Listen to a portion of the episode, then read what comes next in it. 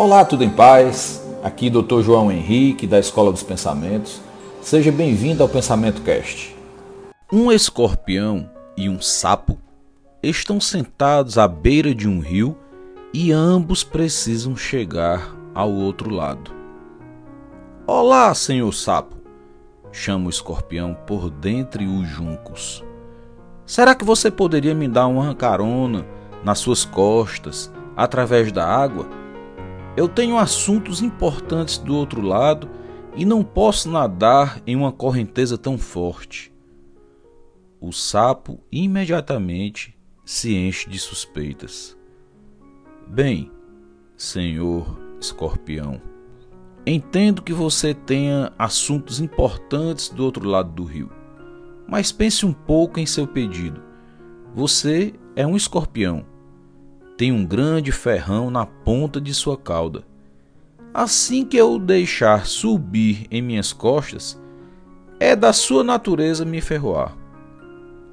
O escorpião, que antecipara as objeções do sapo, contrapõe: Meu querido senhor sapo, suas reservas são perfeitamente razoáveis, mas claramente não é de meu interesse ferroar você eu realmente preciso chegar ao outro lado do rio e dou minha palavra de que você não sofrerá nenhum dano. Relutantemente, o sapo admite que o escorpião tem razão. Assim, ele permite que o artrópode, cheio de lábia, suba em suas costas. E sem mais delongas, pula na água. No começo, tudo vai bem. Tudo segue de acordo com o plano.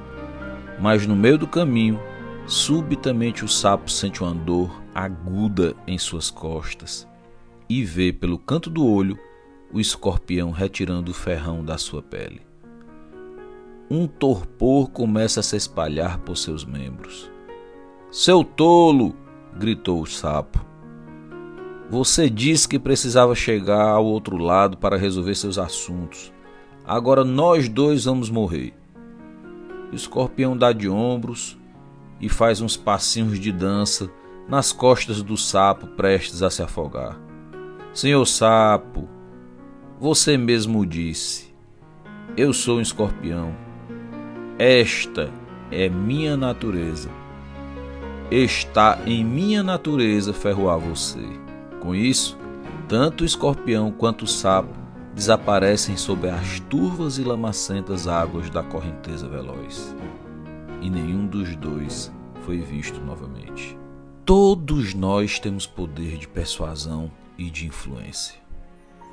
Influenciamos nossos familiares, nossos amigos e, no meu caso em particular, influencio as pessoas que me procuram na figura de pacientes. Todavia, consciente de que nada sei e de que cada ser humano é um universo de infinitas possibilidades, socraticamente exponho os prós e contras, de acordo com meu ponto de vista, e divido a responsabilidade terapêutica com o cliente. Afinal, o que é mesmo certo e errado? Então, eis que surgem as perguntinhas de hoje. No seu dia a dia, você tem se comportado mais como um senhor sapo, entrando em enrascadas, deixando que os outros governem a sua vida, incapaz de dizer não, mesmo sabendo como seriam grandes os riscos de você se dar mal? Ou como o senhor escorpião, influenciando os outros a seguirem os seus conselhos, mesmo sabendo que está manipulando negativamente, que está conduzindo a situações de prejuízo? Pense bem e escreva. Em que situações você se comportou como sapo? E em que situações você se comportou como escorpião? Consciente das suas escolhas passadas, que decisões você toma? Depois de escrever as situações vividas e as decisões tomadas, feche os olhos por alguns segundos e imagine-se em situações futuras dizendo um poderoso não ao seu lado manipulador e um poderoso não ao lado manipulador das outras pessoas. Isso. muito bem. Quando você terminar, parabenize-se e contemple o seu novo eu.